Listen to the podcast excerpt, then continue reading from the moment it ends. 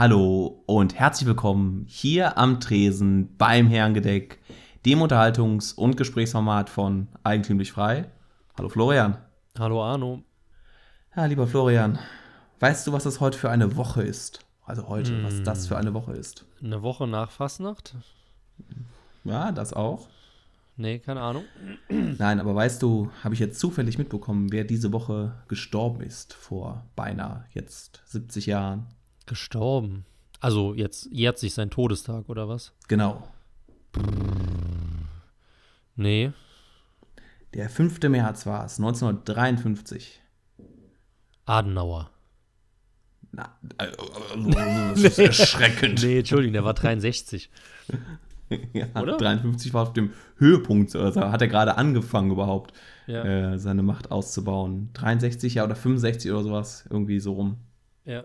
Und da gibt es ja diese ganz berühmten Szenen, wo der den Rhein rauf oder runter gefahren wird zur Beerdigung und dann sich hunderttausende Menschen da am Ufer versammeln. Mhm. Ich glaube rauf, er wird von Bonn runter, er wird von Bonn nach Köln gefahren. Das ist wie wenn Merkel endlich fertig ist. Oh, wir sind wieder zu sehr in der Politik. Ich glaube, wir fangen schnell mit deinem jährlich, jährenden Todestag an, oder? Ja, aber 53? Weißt du? einer, einer der großen vier, wie, wie ich sie nenne. Also Hitler, Hitler war vorher. Nein. Nein, Hitler war danach. In Argentinien. Ach so, ja, gut. nee, einer der großen vier war es Politiker. Nein, der großen vier Menschenschlechter des Ach 20. So. Jahrhunderts. Dann war ich ja gar nicht so weit weg. Nee, war ja, Hitler, Hitler Stalin geht immer. war dann schon, war, war der genau, schon 53, ja. Stalin, der am 5. März unter leicht dubiosen Umständen ums Leben kam. Da gibt es ja die Anekdote, dass ja, da keiner rein wollte und alle froh waren, dass der Alte jetzt endlich stirbt, weil sie mhm. befürchtet mhm. hatten, dass da Stalin gerade die Erschießungssachen ähm, für, die, für, das, für den eigenen engeren Kreis fertig gemacht hat. Oder wo er auch angeblich da gegen die ähm, jüdische Ärzteverschwörung in Moskau vorgehen wollte und da alle den äh, Typen mhm. lieber in seinem eigenen Urin haben sterben sehen, als ihm zu helfen. Ja, plausibel. Das ist doch auch in, in, in der Tierwelt so, ne? Wenn das, das der, der uneingeschränkte Alpha, Löwe, Hyäne, was auch immer, wenn der dann anfängt zu schwächeln, dann warten sie alle, dass es vorbei ist. Was ich ja. schön fand oder auch so bezeichnend, ich denke da immer dran, wenn Merkel sich immer wochenlang nicht meldet, dass sie vielleicht auch schon seit ein paar Wochen tot ist und noch niemand hat es getraut, das nach außen zu kommunizieren, weil dann direkt das Chaos losbricht. Weil das wurde ja auch behauptet von Stalin, dass der schon, schon in der Verwesung fortgeschritten war, bis man dann mal äh, in der Partei einen Entschluss gefasst hat, wie man dann nach außen mit umgeht. Und wer vor allem ja, ja, die, genau. Nach die, Nachfolge dann antritt. Ne? Ja, es ist dann immer sowas, äh, ja, wenn so Systeme sehr auf eine Person fixiert sind, dass sie dann nicht mhm nicht haben. Wobei den Führerkult, den gab es ja angeblich nur bei den Faschisten.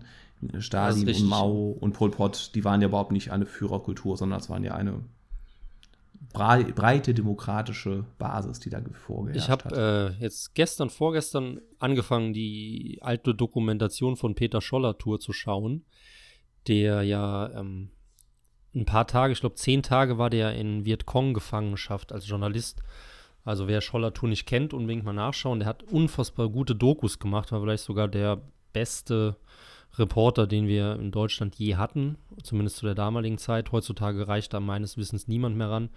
Und der hat halt über den, den Vietnamkrieg berichtet und wollte dann so ein bisschen in Grenznähe und wurde dann aber von Vietcongs halt eingesackt. Und die waren aber sehr freundlich und haben ihn halt mit in sein Lager geholt. Und dann hat er praktisch acht, neun, zehn Tage von innen heraus über den Vietcong berichtet. Und der Vietcong, der kommunistisch war, war sehr froh darüber, weil sie konnten sich dann nach außen hin toll darstellen, dass der, der Westen und der Kapitalismus sieht, dass es denen gut geht. Das war natürlich viel Fassade, aber der Schollertour hat dann eben auch diese, ähm, diese Indoktrinationslager gefilmt, wo dann halt so hunderte kleine Kinder mit diesen Ho Chi Minh-Liedern singen und dann immer im Klatschtakt machen. Das fand ich richtig krass. Also ich glaube, da sind die Nazis nicht rangekommen mit ihrer Propaganda.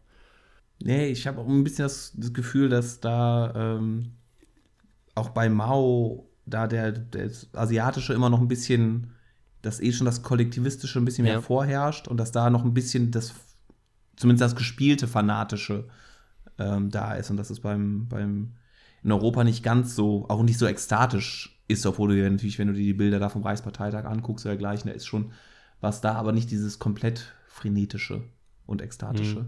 Mhm. Ja, würde ich auch sagen. Ja, wollte ich vielleicht in den nächsten Folgen auch nochmal drüber sprechen, über den Vietnamkrieg, aber diesmal äh, wollte ich ein anderes Thema haben, noch kurz äh, zum Ende. Mir ist jetzt, ich habe jetzt mal die Todestage, ich nenne sie immer die vier großen Schlechter des 20. Jahrhunderts: Stalin, Hitler, Mao und Pol Pot. Mhm. Und von denen sind drei tatsächlich im Frühjahr verstorben. Also Stalin jetzt am 5. März, Hitler am 30. April, äh, Pol Pot am 15. April 1998. Also der hat seine eigene Diktatur überlebt. Ähm, Wann war Pol Pot jetzt? 98 erst. 98, ah, krass. Und dann ja. kamen auch danach erst diese, die ganzen Gerichtsprozesse, ne?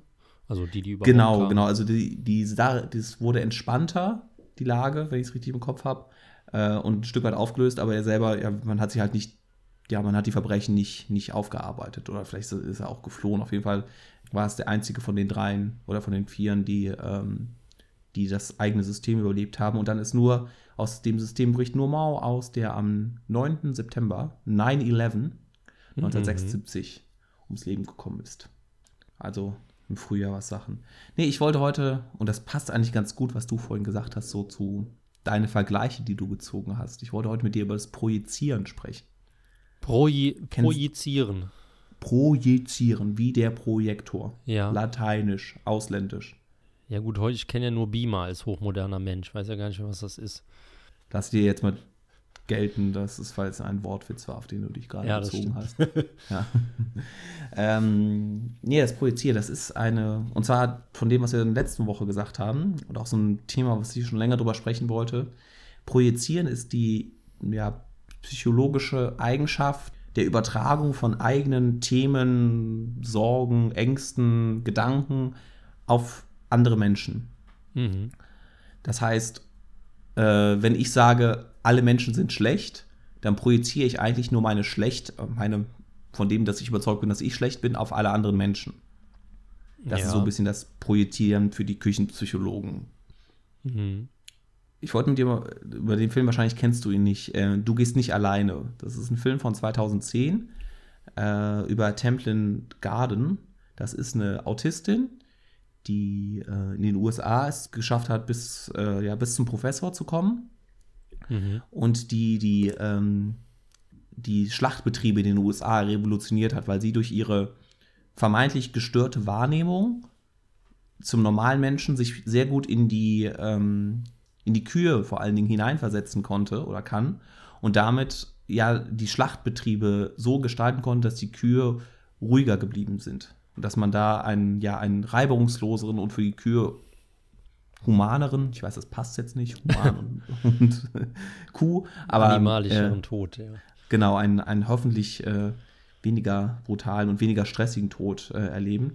Und da gibt es einen ganz berühmten, oder gibt es einen, einen, Film drüber mit äh, Claire Danes aus 2010, Du bist nicht alleine, wo sie halt ja die Lebensgeschichte von ihr nachspielt. Und das so ganz interessant ist zu sehen, wie sie mit ihrer Wahrnehmung Dinge komplett anders wahrnimmt als, als Autistin in diesem Fall. Ja. Und die hat es mittlerweile geschafft, in den USA so eine kleine Berühmtheit zu werden. Also spricht vor Google, vor äh, anderen großen Unternehmen und ja, beschäftigt sich halt viel mit, wie unterschiedliche Menschen Dinge unterschiedlich wahrnehmen. Mhm. Und dann habe ich mir natürlich jetzt überlegt, von der letzten Sendung, wir hatten ja letzte Sendung ganz viel über darüber gesprochen, dass man sich was trauen soll, was trauen ja. muss. Und ist das jetzt sozusagen, projizieren wir jetzt gerade das, was wir gesagt haben, also spiegelt das nur unsere, unsere Inneres wieder? Mhm. Sprich, wenn wir sagen, man muss sich nur mal mehr trauen, die Klippe ist nicht so hoch, ist, sind wir damit eigentlich gemeint? dann wollte ich fragen, ob du jetzt so spontan von dir selber so was kennst, wo du auch dein eigenes Verhalten auf andere projizierst. Mm, ich weiß nicht genau, ob wir das Gleiche meinen jetzt, aber ich glaube eigentlich immer, weil, also ich bin jetzt nicht so der Mensch, der sagt, ah, da warst du zu zurückhaltend, weil du ein zurückhaltender Mensch bist, sondern ich sage dann eher, ah, da warst du zurückhaltend, weil die Gesellschaft dazu tendiert, zurückhaltender zu sein. Mhm. Und das ist auf jeden Fall eine Schwäche, ja, weil man dann sehr schnell gesellschaftliche Annahmen trifft, gerade wenn man jetzt, so wie ich halt auch viel schreibt, also sich damit irgendwie befasst, und dass diese gesellschaftlichen Annahmen, die überlagern sich ja immer mit der, mit dem eigenen Charakter. Und da halt treffend rauszufinden, äh, wo ist die Abweichung? Also ist die, die Abweichung der Gesellschaft von zum Beispiel früher zu heute oder bist du einfach nur die Abweichung in der Gleichung? Ähm, ja, das ist irgendwie so ein bisschen die Königsfrage, wenn das ist das, wenn das ist, was du meinst.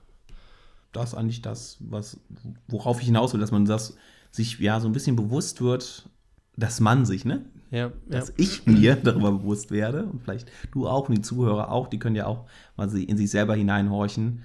Wahrscheinlich kennt das jeder, diesen Fall, ne? Dass man irgendwie äh, dem anderen was unterstellt, weil man nicht genau weiß, warum er gehandelt hat, wie er gehandelt hat, mhm. mit dem dann drüber spricht und dann hat er ein ganz anderes Motiv und dann merkt man, ah, ich habe gerade, so wie ich gehandelt hätte, ist dem anderen unterstellt. Ja. Da gab es ja einen super Vortrag letztes Jahr von, äh, von Uli Wille, unser äh, Gast auf Usedom immer. Und der hat letztes Jahr auf, dem, auf der EF-Konferenz einen wunderbaren Vortrag gehalten über den Libertären als Hobbit. Ja. Und wer, da, wer den Vortrag nicht gesehen hat, alles aufhören, sofort alles stehen und liegen lassen, Vortrag an, anhören und eine halbe Stunde hierhin wieder zurückkommen. so, herzlich willkommen zurück. Und darin beschreibt er, dass ja der Libertäre eine Art Hobbit ist und der, weil er sich so ein bisschen versucht, den Ring der Macht gar nicht erst anzunehmen, aber dagegen auch ein bisschen unempfindlich ist gegen diese Macht. Und jetzt ist die Frage, inwieweit das Weltbild des Libertären, weil er selber quasi ein Hobbit ist, das jetzt nur eine Projektion von dem ist, was er selber braucht, und sagt, das ist jetzt mein Weltsystem und das soll für alle andere auch gelten. Ja, Hast er macht es sehr leicht verstanden? dadurch, ne? Ja, und er sucht sich halt das auch der vermeintlich objektive, und das ist ja natürlich Ayn Rand, äh, was sie da immer gesagt hat, objektiv richtig, dass die vermeintlich so objektive Libertäre, wie er sich gerne sieht, aber im, im Endeffekt nur eine Weltanschauung sich sucht, die seinen inneren Bedürfnissen entspricht. Mhm. Ja, auf jeden Fall. Also wir hatten ja auch, mit wem hatten wir die Diskussion? Mit äh, Hyperion, ne? Ähm, da ging es, glaube ich, dann darum, oh, das war schon sehr spät abends, ähm, ob wir zum Beispiel, also wenn wir sagen, es gibt ein Naturrecht, was weltumspannend gültig ist oder gültig sein sollte, im Sinne von, was du nicht willst, was man dir tut oder keine Menschen töten oder so, dann mhm. ist das ja eine Maxime, die sehr viele Libertäre auch haben. Ähm, aber in dem Moment, wo man sowas hat, ist das ja eigentlich schon wieder kolonialistisch, weil diese Annahme oder diese Erfindung des Naturrechts ist ja aus dem Westen gekommen. Also kein muslimischer, kein chinesischer, kein asiatischer, kein Südam südamerikanischer Staat wäre jemals auf die Idee gekommen zu sagen, überall auf der Welt sollten die gleichen Rechte gelten und die sind XYZ. Und dann das noch zu verkaufen, als wäre das dann auch die Idee von den anderen Leuten. Das ist ja dieses auch oder ebenfalls globalistische Denken. Und ähm, ja, da gehe ich halt nicht so ganz mit.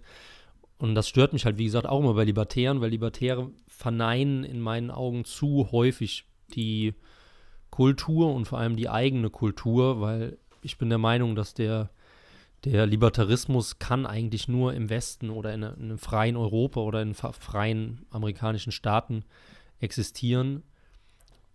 Ja, weil durch unsere Tradition, durch unsere Geschichte dieses, das halt hervorgebracht wurde. Und ich glaube nicht, dass wenn man jetzt zum Beispiel sagt, ich brauche Deutschland nicht, um libertär zu sein. Das glaube ich ist ein absoluter Trugschluss, sondern man braucht beides. Aber ich weiß, da gibt es auch viele Libertäre, die mir widersprechen. Und inwieweit projizierst du jetzt deine eigenen Sachen wieder? Ja, ich projiziere jetzt auf darauf, was die anderen möglicherweise projizieren. Ja, ist richtig. Ähm, ja, genau. Aber das Spiel kann man dann unendlich weit treiben. Von daher, na, weiß nicht. Ja, mir ist nur jetzt in der Nachbetrachtung der Sendung, auch als ich das letzte Mal geschnitten habe, so diese Idee gekommen, so inwieweit ist das, was man selber immer von anderen fordert, nicht eigentlich mhm. ein Spiegelbild von dem, wie man, wie, was man selber eigentlich will.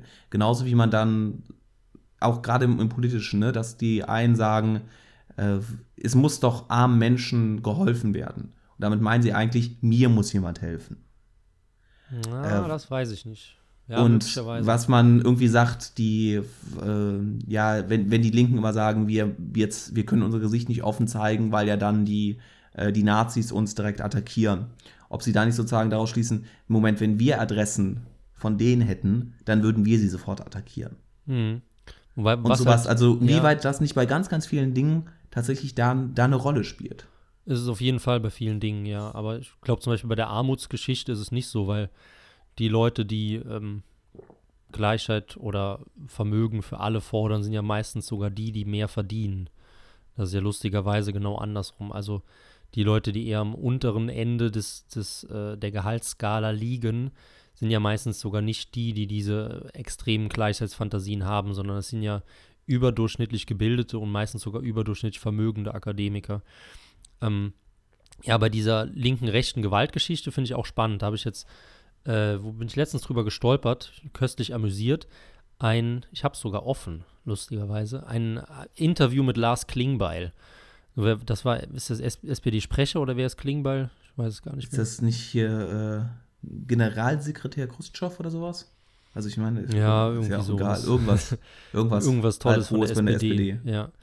Und ähm, die haben halt äh, darüber gesprochen über ähm, Gewalt gegen Politiker und hat ein runder Tisch stattgefunden, was auch immer das jetzt ist und was das gekostet hat, sei mal dahingestellt. Aber Lars Klingbeil wurde dann halt gefragt, weil die AfD hat nicht an diesem Tisch gesessen. Und wenn man sich halt die, ähm, die Zahlen der letzten, des letzten Jahres, glaube ich, die gibt es, anschaut, dann wurde ja die AfD irgendwie dreimal so häufig angegriffen wie alle anderen Parteien zusammen. Und dann wurde Klingbeil halt, gef halt gefragt, warum sitzt denn die AfD nicht am Tisch? Und dann erwähnt dann Klingbeil, dass auf Twitter irgendein AfD-Typ ähm, einen bösen, gewaltaffinen Spruch getwittert habe über eine SPD-Politikerin. Und dass er dann dadurch praktisch sich legitimiert, dass man ja nicht mit der, SP, mit der AfD darüber reden müsste, weil die ja in ihren Reihen auch Leute haben, die Gewalt ganz toll finden, angeblich. Aber in der Realität sieht es halt komplett anders raus. Das fand ich also ein schönes äh, doppeldenksches Beispiel im, im George Orwellschen Sinne, dass dann irgendwo in Berlin Politiker sitzen, die über Gewalt gegen Politiker reden und die, die die Gewalt abkriegen, sitzen halt gar nicht dabei. Und weißt du jetzt noch, woher der runde Tisch kommt, das Phänomen? Ähm, irgendwas mit Artus, oder? Nee, also angeblich kommt, wir setzen uns jetzt an einen runden Tisch aus dem Vietnamkrieg. Hm. Und zwar gab es da eine Verhandlung in Wien oder in der Schweiz.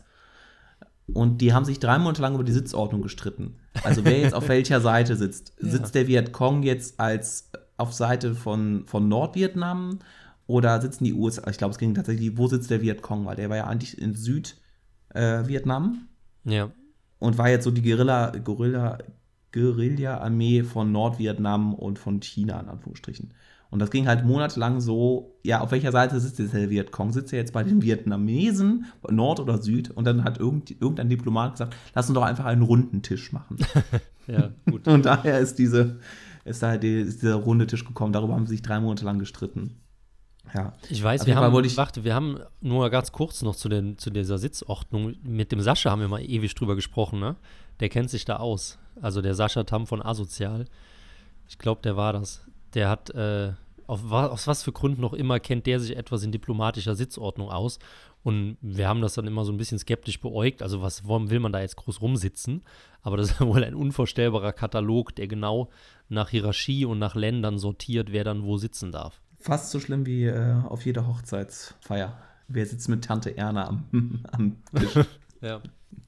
Diplomatie und Hochzeit unterscheiden sich nicht viel. Auf jeden Fall wollte ich kurz heute über das Thema Projizieren mit dir sprechen und so ein bisschen die Idee hervorbringen, dass man vieles von dem, was man von anderen immer fordert, eigentlich oftmals erstmal gucken kann, ob das, ob man das nicht selber, ob das nicht selber versteckte Wünsche sind, die man, die man selber hat und nicht immer versuchen, das auf andere zu projizieren, ob es jetzt auf die Gesellschaft ist oder auf, auf den politischen Gegner. Ja, es ist auf jeden Fall ein spannendes Thema, aber ich glaube, es ist auch fast schon zu philosophisch. Aber wenn ich jetzt noch meine.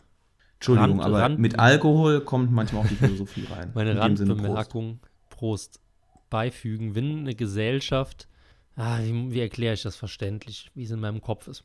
mh, wenn eine Gesellschaft zwischen zwei Extrempunkten steht und Extrempunkt A ist, sie projizieren zu viel und Extrempunkt B ist, sie projizieren gar nicht und irgendwo dazwischen befinden wir uns gerade, dann glaube Mhm. ich, befinden wir uns an einem Punkt, wo zu häufig Leuten gesagt wird, projiziere das nicht auf andere Menschen.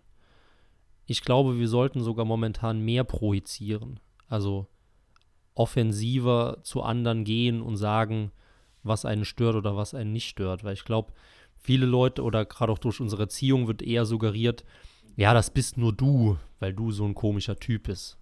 Und das ist oft genug so, dass der Fehler bei einem selbst liegt, keine Frage. Aber ich glaube, insgesamt betrachtet ist, ist die, der Druck auf das Individuum, ja, krieg erstmal dich selbst in den Griff, zu stark und vielleicht wieder sogar eine, Gegen, eine Gegenprojektion von den Leuten, die nicht kritisiert werden wollen. Versteht man das? Ja, das ist, ich, wie du hast ja schon gesagt, das ist in der Abwägung sehr, sehr, sehr, sehr schwierig und auch immer nur von Fall zu Fall eigentlich zu betrachten. Mhm. Ähm, aber trotzdem würde ich sagen, dass es diese generelle Tendenz so ein bisschen gibt und dass ich sie vielleicht auch bei mir manchmal beobachte. Deshalb, Ja, dafür, dafür haben wir ja dieses Format hier. das stimmt. Aber jetzt muss ich ja auch noch was erzählen. Ähm, Hau raus. Ich habe mir eine, eine weniger anspruchsvolle Thematik ausgesucht. Und zwar möchte ich mit dir über Vorbilder sprechen. Weil ich Ja. mich, mich letztens erschreckend habe ich mich im Kreis gedreht und mich gefragt, ähm, du hast ja gar kein Vorbild. Und dann bin ich so zurückgegangen und dann ist mir irgendwie klar geworden, dass ich schon sehr, sehr lange kein Vorbild mehr habe. Ich weiß aber noch, dass ich früher Vorbilder hatte. Und ich würde von dir auch gerne wissen, oder vielleicht auch von mir selbst, weil ich noch gar nicht so richtig Gedanken darüber gemacht habe. Also, was für Vorbilder hat man? Was für einen Sinn haben die? Warum ändert sich das? Oder kann man vielleicht sogar Vorbilder ein ganzes Leben lang haben? Oder jetzt die Königsfrage, hat unsere Zeit damit zu tun, dass wir in einer vorbildlosen Zeit leben? Also fangen wir mit dem einfachsten an. Fangen wir mit mir an. Okay. Ich glaube, es gibt auch, auch bei dem EF-Fragebogen hier von Eigentümlich Frei, die letzte Seite, Ja, gibt es auch die Frage nach Vorbildern. Kann Wenn ich es richtig ja. im Kopf habe. Irgendwie sowas. Und ich weiß nicht mehr, was ich da gesagt habe, aber da habe ich auch schon mal drüber nachgedacht. Und das ist da, also ich selber, so große Vorbilder habe ich nicht so ein, eine Person, nach der ich mein Leben ausrichten will. Irgendwie sowas. Ich dachte eine Zeit lang mal ganz kreativ Ludwig von Mises. Geschenkt. also warst du, jetzt ist die Frage, hast du mit zehn Jahren schon Mises gelesen oder hattest du mit 20 noch Vorbilder? Nee, ich habe ein schlechtes Gedächtnis. Ich weiß nicht was ich mit zehn Jahren gedacht habe. Das sind so die Sachen, ich kann jetzt nur die letzten Jahre das so, so ein bisschen sehen. Ja. Ähm, also vielleicht so die letzten 10, 15 Jahre. Und da würde ich sagen, ich habe in kleinen Teilen Vorbilder. Also jetzt in dem Sinne von auf der Arbeit, da ist jemand, der kann das total gut und hat da einen guten Ethos und gute Einstellung und das finde ich gut. Im Privaten finde ich total super, wie der mit Menschen umgehen kann. Das ist so ein kleines Vorbild. Oder wie der Mhm. ähm, Sachen einhält oder das und das. Aber es gibt nicht mehr so das große Vorbild, das ist der Mensch, der ich sein will oder dem ich nacheifere, sondern es gibt so viele kleinere Vorbilder bei Ja. mir, würde ich sagen. Ja, ist es bei mir dir? relativ ähnlich, ja. Wobei ich, also ich kann mich ein bisschen dran erinnern an meine vorbildbehaftete Zeit. Ähm, Michael Schumacher fand ich toll. Miroslav Klose, der ist damals dann relativ berühmt geworden. Der hat dann beim Lautern gespielt, das war dann mein Lieblingsverein. Und natürlich Son Goku als äh, muskelbepackter Anime-Superheld, den ich mir jeden Ja. Abend reingezogen habe. Aber das war es dann auch Dragon irgendwie. Balls. Ja, genau, bis im Alter von, keine Ahnung, 12, 13 oder so. Und dann, wenn man ja den Jugendlichen eigentlich unterstellt, dass sie sich so Vorbilder suchen, auch falsche Vorbilder wie kriminelle Rapper oder was auch immer, da hatte ich dann eigentlich auch keinen mehr. Aber ich glaube, das war dann auch nicht normal. Ich glaube, viele Leute haben eigentlich länger ein Vorbild und merken dann halt irgendwann in der Pubertät wahrscheinlich, ist ja gar nicht alles Gold, was glänzt. Ja, also bei mir, ich glaube, nee, so, so also gesamt Menschen als Vorbild und dann nie, nie lange, dass sie mir irgendwie in Erinnerung geblieben sind. Und ich würde, und jetzt vielleicht von dem Kleinen, also von uns auf das ein bisschen Größere kommen. Mhm.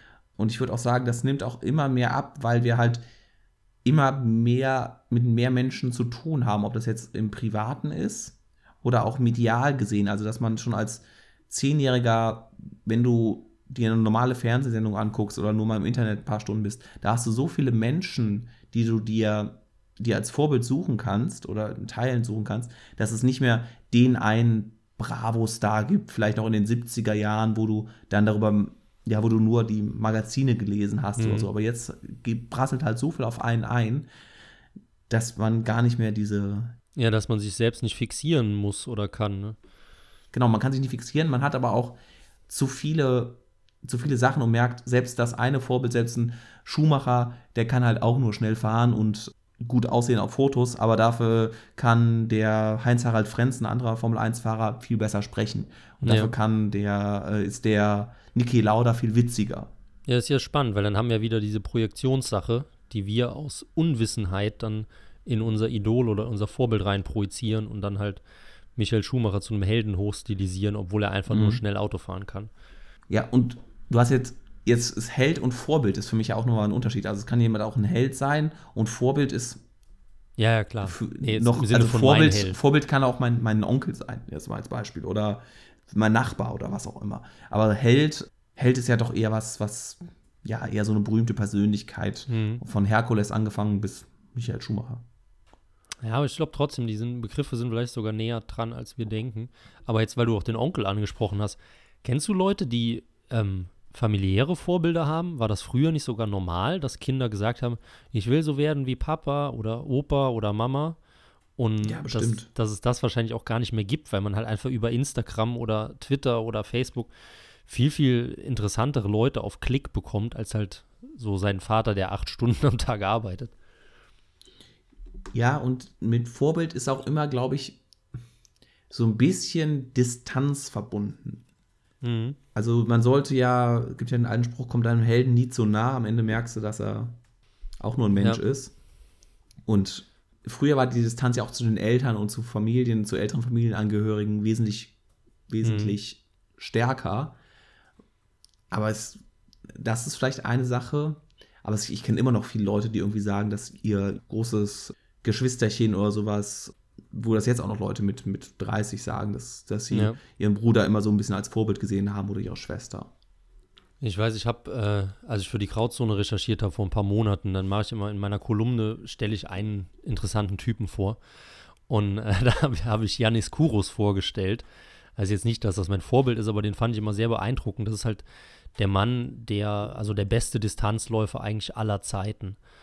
Und der läuft dann so 100 Kilometer, 200 Kilometer, 300 Kilometer am Stück, teilweise innerhalb von 24 Stunden, 48 Stunden, 72 Stunden ohne zu schlafen. Und von ihm gibt es halt fast keine Bilder. Und dann habe ich ihn angeschrieben über so eine uralte Homepage.